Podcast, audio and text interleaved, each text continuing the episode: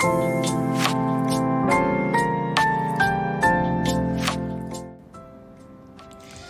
エの自分らしくラジオ。皆さんおはようございます。リエです。この番組は男性として生まれ女性としても生活をしているフリーランスデザイナーの私リエが猫のように自分らしくをコンセプトに音声配信を通じて自分らしく生きたい人を応援するラジオ番組ですさてリエの自分らしくラジオ第224回目ですはいということで、えー、今週もね、始まりました。3月4日月曜日ということで、えー、今週もね、皆さん頑張っていきましょう。はい。えー、そんな感じで今回はですね、前回の配信の引き続き、みんなのイラッとした話というテーマでお話をしていきたいと思います。はい。みんなのイラッとした話をね、ちょっと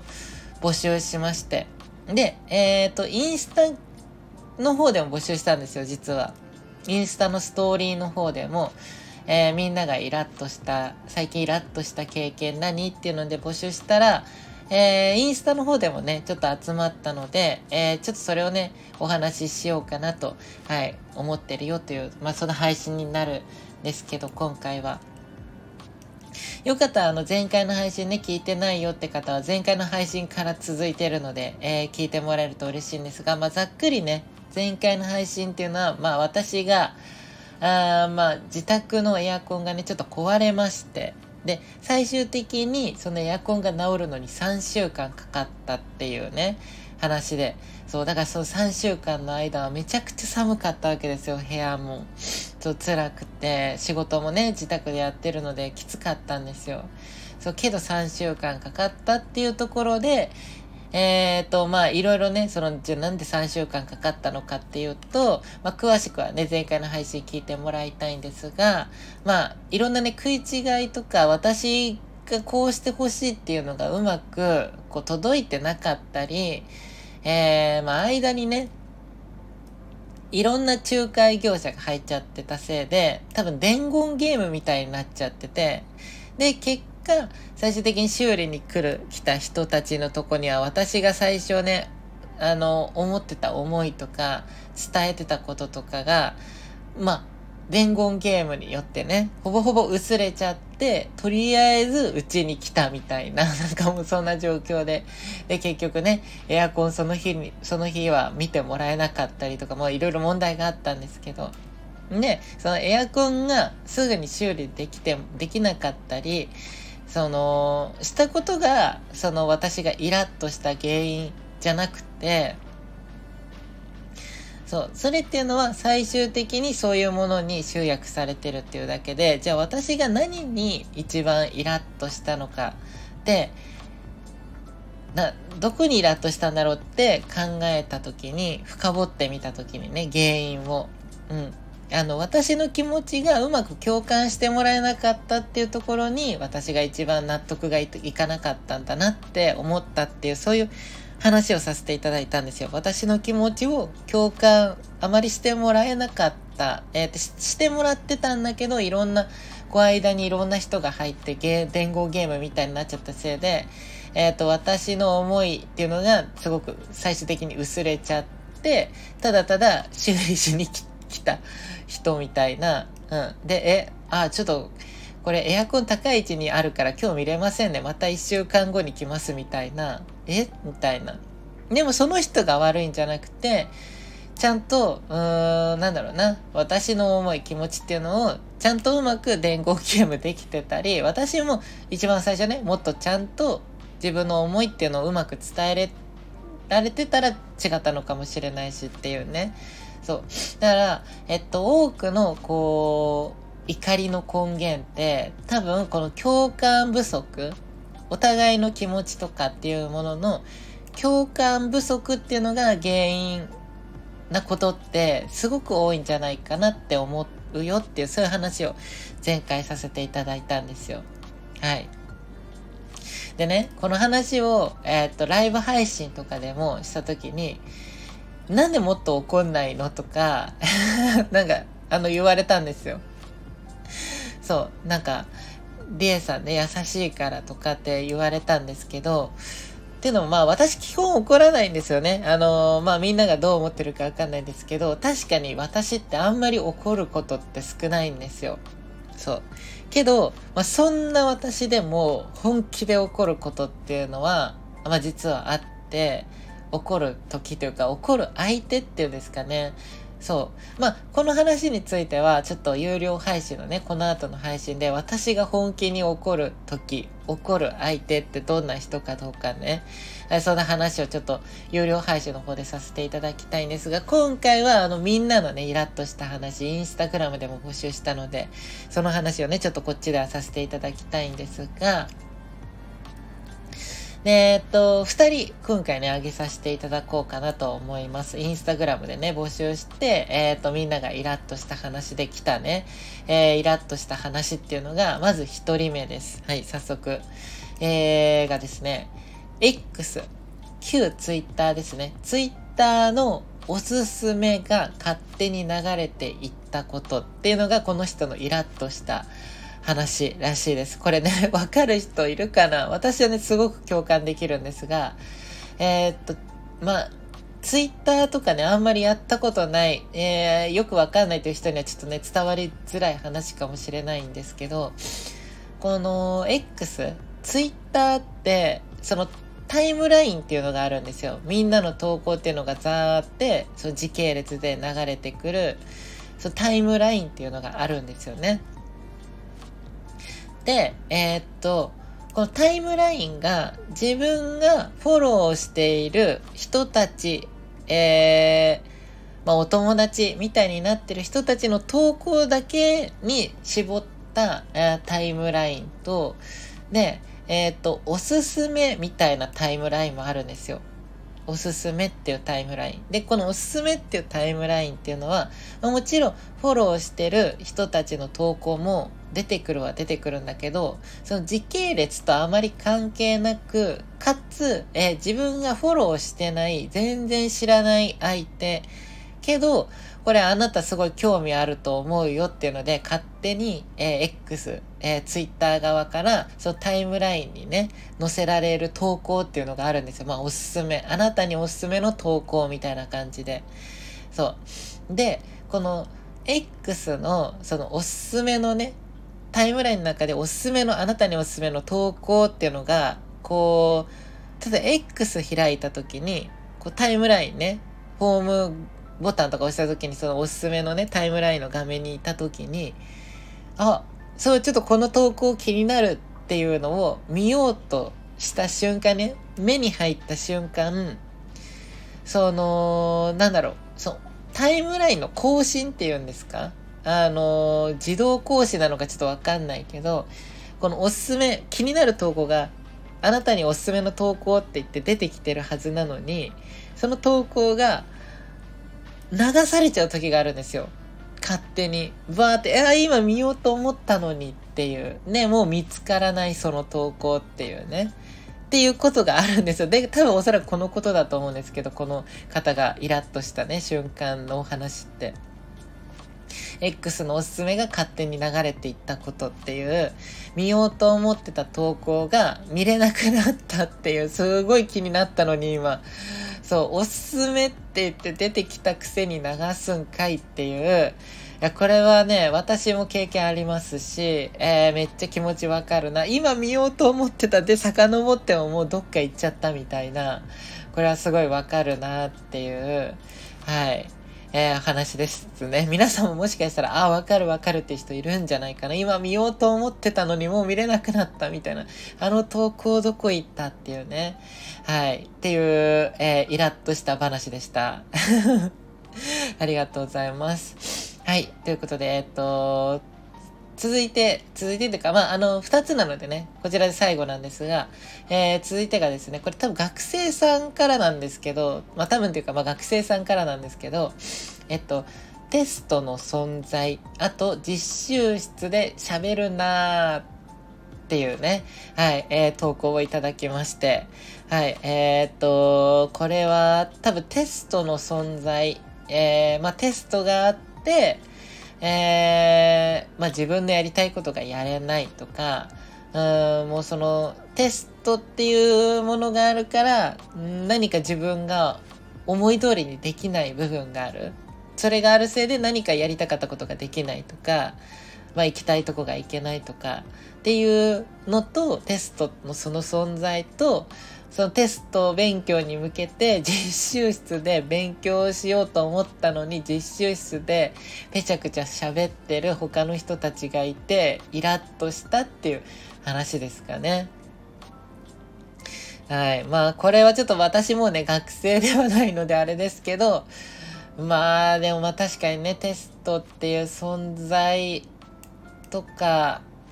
で私ってテストの存在あんまり嫌じゃなかったたかなっていうのも早く帰れたからちょっと今の今はどうなのかわかんないですけどテストテスト期間中当時の私の学生時代の時ってテスト期間中ってなんか早く帰れた記憶があるんですよねそうまあ帰って早く勉強しなさいということなんですけどだからめっちゃ嫌いではなかった。どっちかというとテスト終わった後の方が苦痛でしたね。結果が出たりとかテスト期間中はね、そんなにラットじゃないけど、で、実習室っていうのもね、あんまり活用したことがなくて、私そんなお利口さんじゃなかったので。そう、だから、まあでも似たようなものだと何ですかね、こう飲食店とかで、まあまりにもうるさいお客さんが隣にいるとかっていうのが近いのかな。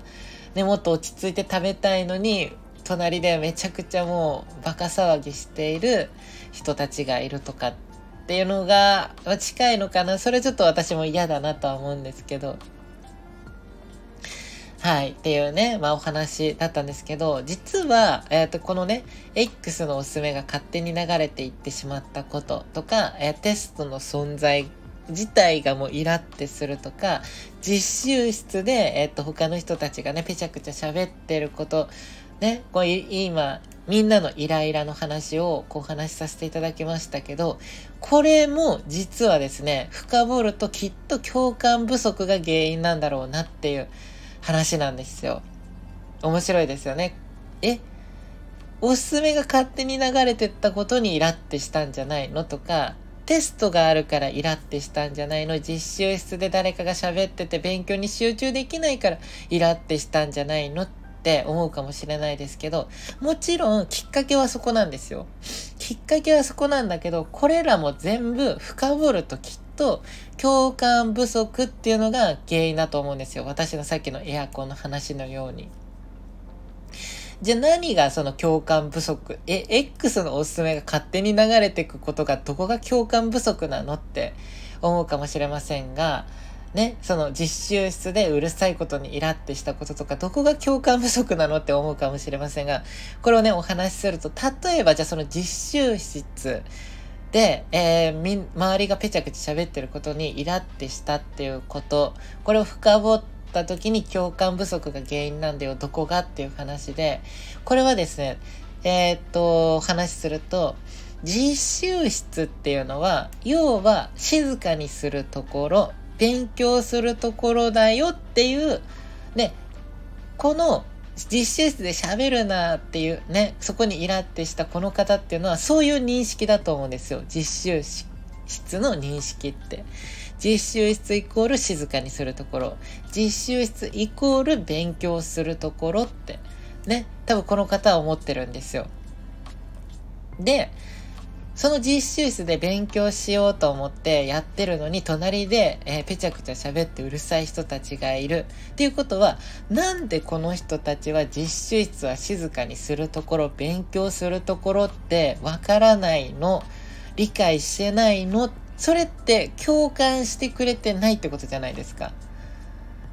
そういうことじゃないですか？実習室は静かにするところ、勉強するところっていうのをこの人たちは理解してない。なんでわからないの？なんで共感してくれないの？そのズレがこのイラにつながってると思うんですよ。イラ、なんで喋ってるな、うるさいな。ね、結果、うるさい、ね、喋るな！っていうところでイラってしてんだけど、それっていうのは深掘ると、えっ、と、実習室は静かにするところ、勉強するっていうところがお互いに共感できてないっていう部分のズレで、イラってこの人はしてるんじゃないかなって思うんですよ。さっきのその X のね、おすすめが勝手に流れていってしまったこと、このイラッとした原因も共感不足、ね、って言ったんだけど、じゃあこれもどこが共感不足につながるのっていう話かもしれないですけど、これも丁寧に深掘っていけばですよ。X、Twitter をね、その使って、まあ、イーロン・マスクだったり、えっ、ー、と、その会社ですよ。X、ね、運用してる会社っていうのがもともとユーザー側のその気持ちっていうのを共感できてないっていうことじゃないですか。このおすすめが勝手に流れていくことって。そのユーザー側の使ってる側のね、気持ちをちゃんと会社が理解し、ね、共感していたら、流れてかないわけですよ。自分が見たいって押すと思ってたおすすめもちゃんと見れるし、この、いや、なんで流れてくの？今見ようと思ってたのにっていうイラがもうないわけですよ。そう。なんかこれも共感不足じゃないですか？使ってるユーザー側の気持ちが X、会社側が共感できてない。そのズレっていうのが結果、こういう部分に出てきてて、おすすめが流れてっちゃった。イラ、なんで今の見れなかったんだに繋がってると思うんですよ。そう、共感できていたら、このおすすめが勝手に流れてくってこともないわけですよ。そう、っていう感じでね。だからほとんどのイラってする原因の、えー、根源っていうのは共感不足なんだよっていう話なんです。だから。面白くないですか？はい。ということで、えっと、まあ、今回はね、こういった、えー、私のね、エアコンの話からみんなのね、こういうことにイラッとした。でもそういった話も全部深掘っていくと、実は、えー、自分と相手との、えー、気持ちのね、共感不足っていうのが、え原因なんじゃないかっていうね、そんなお話をさせていただきました。そう。なので、えっ、ー、と、まあ、まとめると、この共感不足ね、じゃあそれを回避するためにはどうしたらいいかっていうと、やっぱり自分の気持ちをうまくね、相手に伝える、えー、そういった工夫とかが大事だと思うし、で、相手もね、まあ、それ自分になることもあるかもしれませんが、相手の気持ちっていうのを、やっぱりうまく汲み取ること。ね、その実習室でぺちゃくちゃ喋ってる側の人たちも、あれ、ちょっと待って、周りすごい静かだな。あ、ここは静かにしないといけないんだっていう察する気持ちとか、えっ、ー、と、そのね、うるさいって思う人たち側、ね、ここは静かにする場所なんだよって、それをちゃんと伝える側っていうのも、そういう張り紙をじゃあしっかりしたりとか、そういう、ここはそういう場所なんだよっていうのを、まあ、生徒さんなのか、えー、学校側なのかわかんないけど、ちゃんとみんながそういうのを、えっ、ー、と、意識がね、そういう認識、うんを持つことを、え、ー、と、ちゃんと共有していく、実習室イコール静かにする場所でを勉強するところだよっていうことをみんなでちゃんと共有するっていうことが、まあこういったイラっていうね、気持ちを回避する、まあそういう方法につながるんじゃないかなと、はい、思うよという、はい、今回はそんなお話をさせていただきました。はい、えー、ということで今回ね、みんなとイラッとした話というテーマでした。えー、ということで、えっと、後半のね、有料配信、リエのもっと自分らしくラジオでは、まあそんなね、まあイラッとした、えー、イラの根源はこんなことだよってね、すごい、あの、分析してね、深掘ってこんな話をしている私でもですね、そんなことが理解できてても、